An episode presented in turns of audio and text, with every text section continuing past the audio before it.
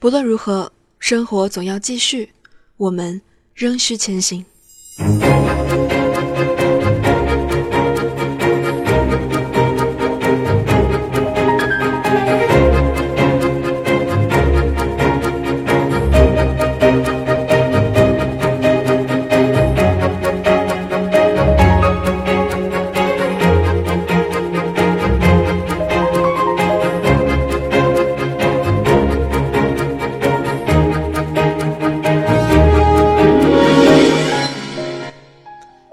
时间的二十二点二十七分，您现在正在收听的是由灵儿 FM 带来的听时光，我是主播小灵儿，一个亡灵法师，在怀旧服当中已经有一段时间，现在十八级，我新学会了很多的法术，不过裁缝卡在毛料，我依然很穷，但是我的脚步没有因此而停下。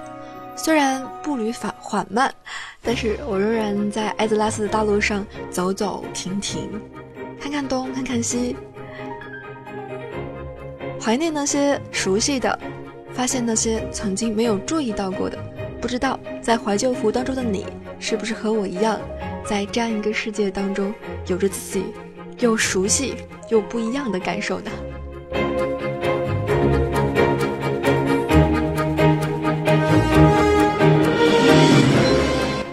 我想在这样一个特殊的时期，就像开头说的那样，生活总要继续。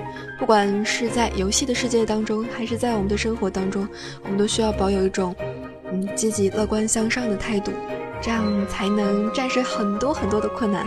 希望真正的春天终会到来。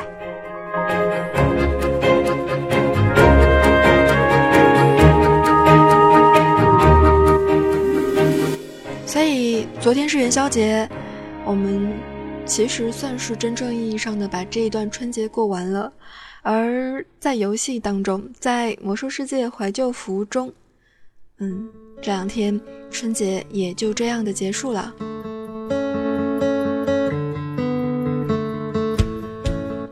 在怀旧服当中，我在春节拿到了传送到月光林地的卷轴，放了放烟火，没有打年兽。到月光林地之后，这里的飞行管理员拒绝了我。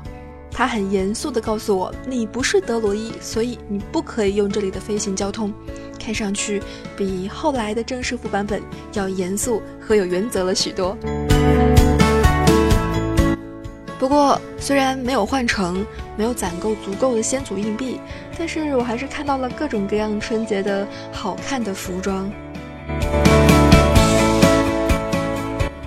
当然，说回来，可能很多人觉得我现在才十八级，练级是那么的慢。除去在春节假期可能有一些原因导致没有那么多的时间进行练级，还有一个原因可能就是，啊，死的太多了，这个游戏好难呀。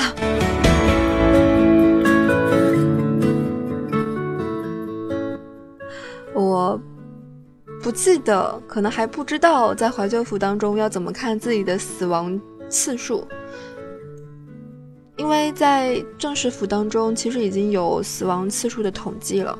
当然，在正式服当中，灵儿的死亡次数也是一个不小的数目。但是，我想在怀旧服当中，各种各样的怪，尤其是他们成群结队的出现的时候，总是让人头疼并且痛苦的。尤其是当你在。某一个点挂掉以后，发现跑失要走很长很长的距离，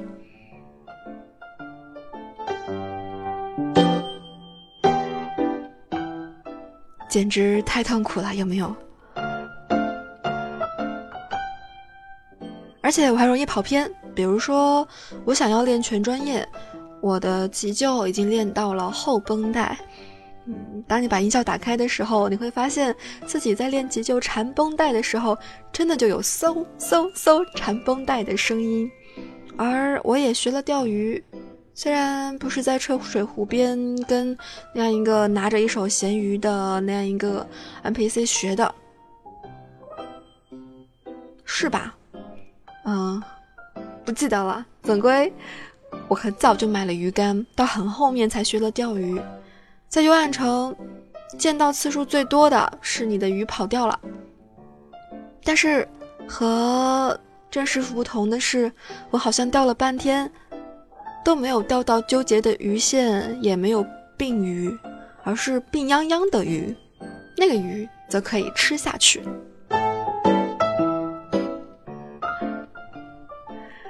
灵儿在怀旧服当中没有加工会，所以如果说对工会的体验的话，在正式服当中，在曾经玩游戏的那些年，好像初始的几十级也没有睡什么对工会的大概印象吧，尤其是在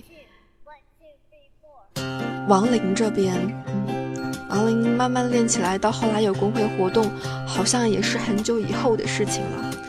不过，不管是在哪一个年代，只要是有暗城的电梯，都一定会有文包。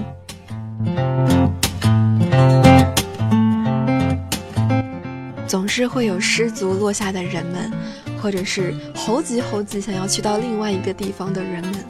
为什么人们总是在任何时候都那样的急呢？急于让自己变满级，急于变强，急于从一个地方到达另外一个地方，比如幽暗城的电梯。然后摔下去。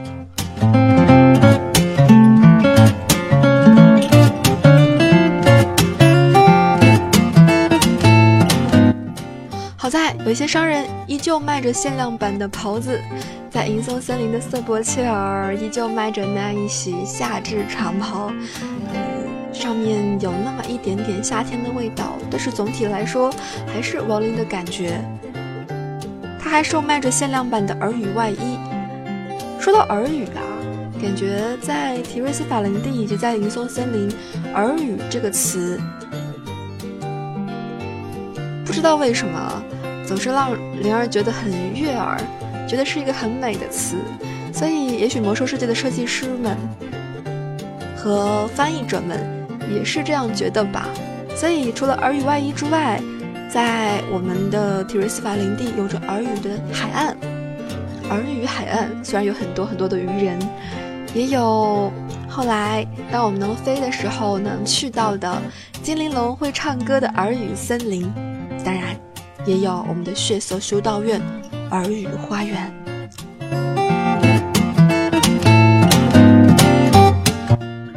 每一个带有耳语的地方，似乎都能够给人留下非常深刻的印象。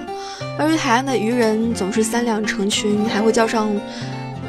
他们的伙伴一起来攻击你，逼得你不得不使出浑身的伎俩来控制住他们，躲避他们的攻击，保证自己不再死掉，而要跑很远很远的尸体。而与森林的精灵龙会唱歌。我在上一期节目去到正式服的时候，刚好撞见了那些精灵龙聚在一起，马上就要唱歌，已经有点点像凑齐了七颗龙珠要召唤神龙的样子。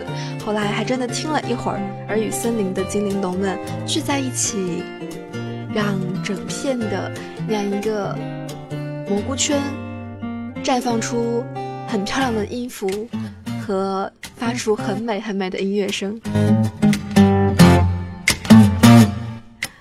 而耳语花园，我们的血色修道院则给人以一种年代更迭，虽然环境一样，但是物是人非的大不同的感觉。在怀旧服当中，你去到各个副本门口，那些熟悉的球带的信息，在。本地频道上又一次又一次的出现，某种意义上也是一种怀旧吧。就像上期小伙伴留言说，嗯，现在怀旧服当中金团满天飞。虽然在那个年代，零二玩着七十级，虽然没有金团满天飞，但是其实想想，似乎也不少吧。哎不管啦，心里纯净就好。我们要保有一份纯真，来光到我们整个艾泽拉斯的世界。不过在修道院当中，可能保有纯真还不及保命更重要。尤其是在怀旧服当中，怀旧服的修道院是一个特别厉害的地方。为什么呢？之前的几年，一想到精英区，总是会想到新萨罗。不知道为什么，脑海当中噗就会冒出新萨罗，而忽略了很多其他的地方。直到自己很高兴的要去血色修道院怀旧的时候，才意识到哦，过去的血色修血色修道院也是有很多很多精英怪在的，老远过去就已经没有办法靠近那里。如果没有大号带着，可能真的会死在路上吧。或者只有一路拖尸体才能够进到血色修道院里面去。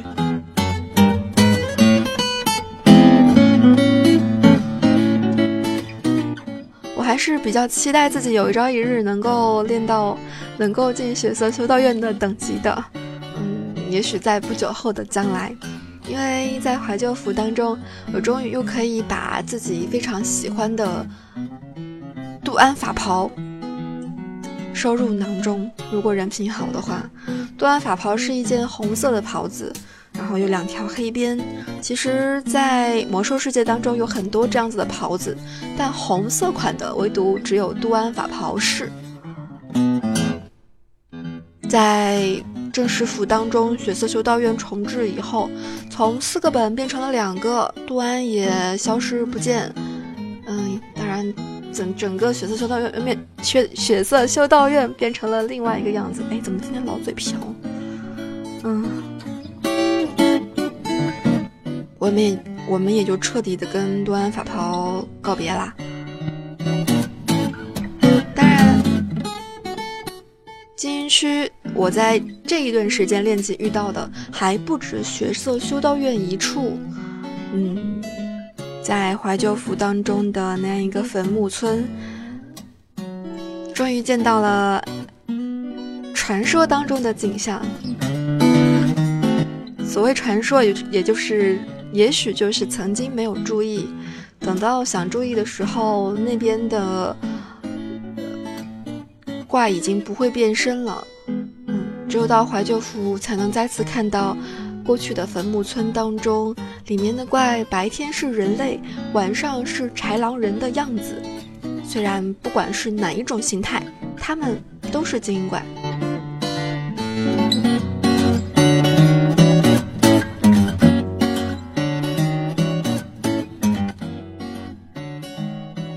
所以，这样一些豺狼人们很容易让人联想到，有一些被称作为阿鲁高之子。嗯，这些阿鲁高之子们非常的厉害，常常老远就会向你奔过来，张牙舞爪，比后来我们可以建号要练的那些狼人要凶煞许多。而也正是在怀旧服当中，我才意识到，原来阿鲁高并不是一个很受待见的法师。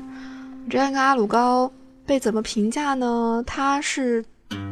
被别的法师认为，他连给达拉人的法师们扫屋子都不配，所以是一个多么微不足道的角色呀！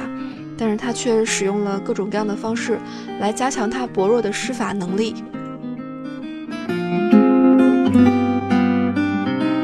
这么想来，阿鲁高也是一个挺上进的法师嘛。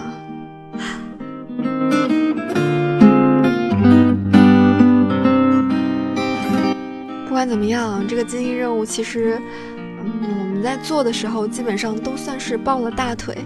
怀旧服当中的人还是比较多的。我在这两天晚上上线的时候，光光排队，我的服务器就排了半个多小时。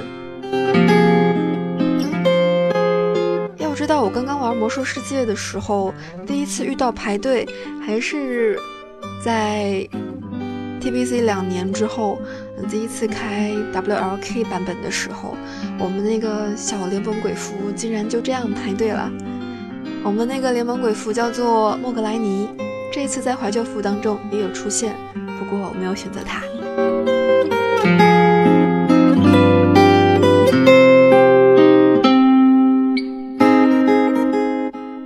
所以你可能会发现。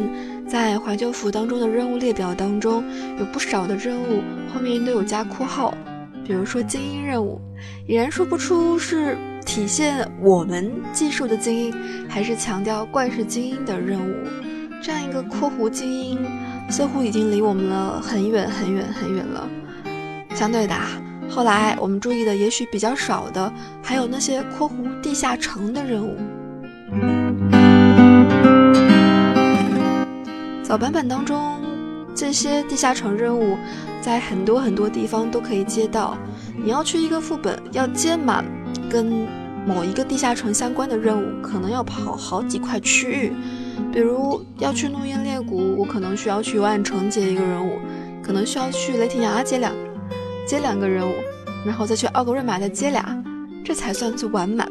还是在已经查过攻略的情况下。如果是那个时候就有任务的计算以及任务达人的那种强迫症的话，可能之后在其他地图再看到那些需要去地下城的任务的时候，虽然头大，还是会再回到地下城去走一遭的吧。似乎有一点点拗口，不过我在怀旧服当中间注意到旅店的老板他们会说一些额外的话，比如说我跟幽暗城的老板说话，我是十七十八级的时候跟他说话的，他会问我你有兴趣探索这些地下城中当中的一个吗？然后就会出现你可以去探索的地下城的列表。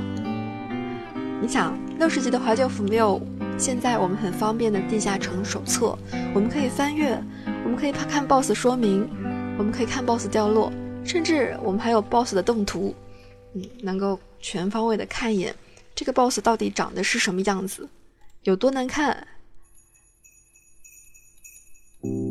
有什么样子的神通，但是在六十级当中却是没有的，所以当你跟那样一些旅店老板，如果多聊几句的话，他们就会告诉你一些别的，比如说会告诉你哀嚎洞穴到底是什么，它的说明可比现在的地下城手册要具体多了。如果不看 BOSS 的话，我其实到很晚才知道哀嚎洞穴为什么叫哀嚎洞穴，是因为。那个地方有很多很多的蒸汽裂隙，所以当蒸汽喷射的时候，发出的声音就像是哀嚎一般，因此而得名。其中总是提到的一个 BOSS 叫做纳拉雷克斯。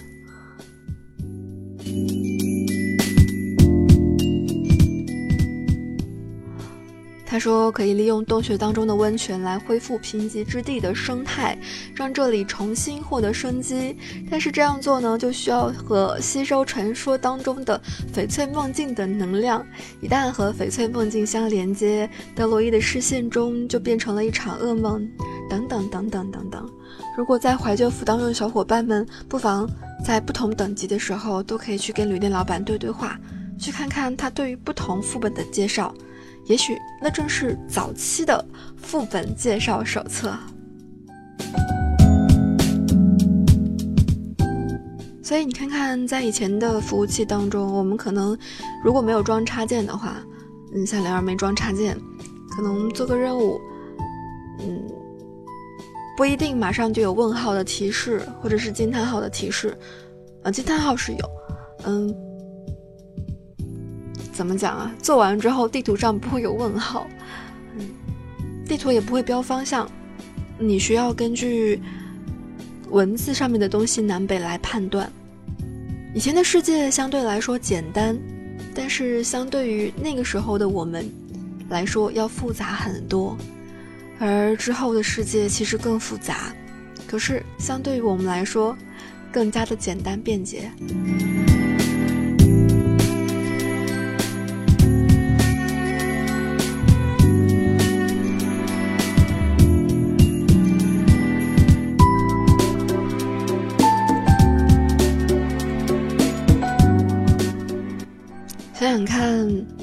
游戏世界上如此，现实世界当中不也正是一样吗？我们现在的世界要说多复杂有多复杂，但是对我们来说有很多很多的方便。我今天的口齿好像不太好，我是不是应该多练练防护服的绕口令？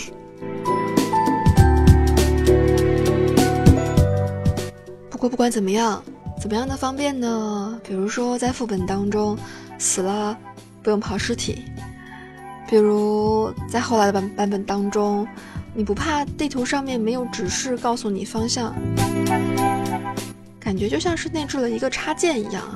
嗯，当你按下 M 的时候。各种地图的点都给你标了出来，而就像就算是这样，还有很多人都觉得不够快。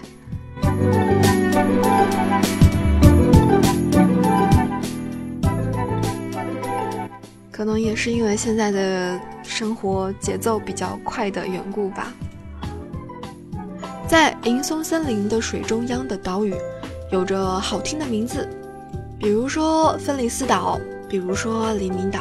以及杀不完的怪，我今天特地去钻石府上面又看了一圈，嗯，突然意识到现在变成了动态等级，我也离正式府离了有这么长时间，发懵的时候再次去到黎明岛，其实还是有一点点瘆得慌的。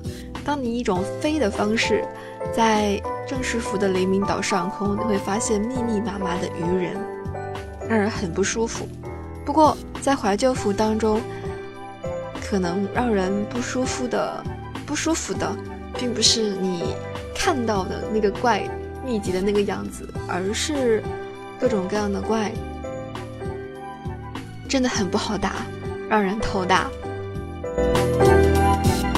也许是因为是布甲职业的关系，在那边有很多很多的沼泽爬行者，还有当然也有鱼人，但是。曾经那里的生态是那么的好，沼泽爬行者一个一个，背上可能还有小花，都在那里。而在芬里斯岛那边，则有各种各样的虎皮狼人，而不像是在后来我们在芬里斯岛已经看不到那样子的矮个子狼人们了，而是看到的都是希尔斯布莱德的难民。所以这些年间到底发生了多少的事情呢？魔兽世界十几年，现实世界当中十几年，发生的故事千千万，其中可能不乏有我之前节目当中提到的前世今生的故事，包括我这次又遇到了一个。拉林夫虽说自己没有感情，但是还是在看到老婆的戒指之后，决定要给自己死去的老婆报仇。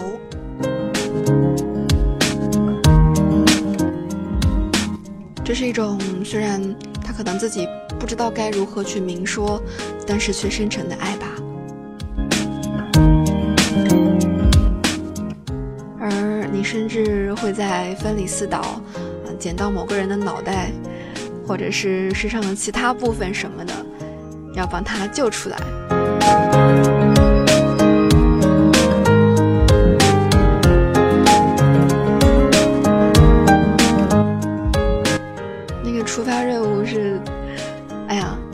脑袋死机了，但是是一个很特别的任务啊。那个任务是一个出发任务，然后突然捡到了一个脑袋，那个脑袋还是个活的。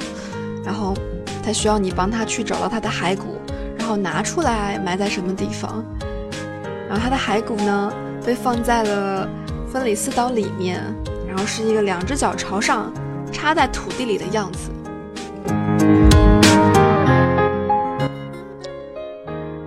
所以，感觉不明白的事情和新发现的事情还有很多很多。希望下次更新的时候我能够级别更高一点吧。如果不死的这么频繁的话，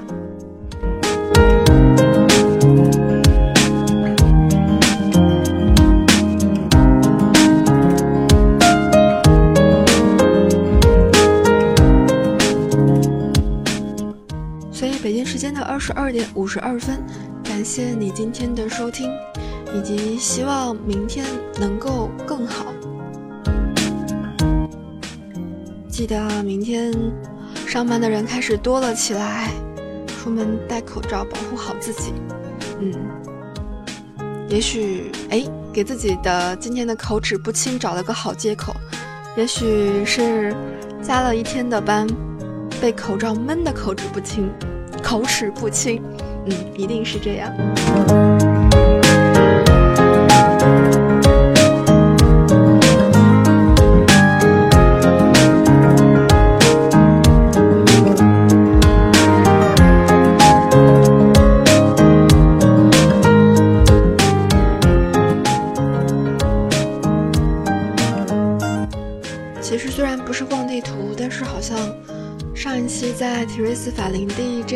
到了银松森林，下一次不知道会去哪。感谢你的收听，我是主播小灵儿。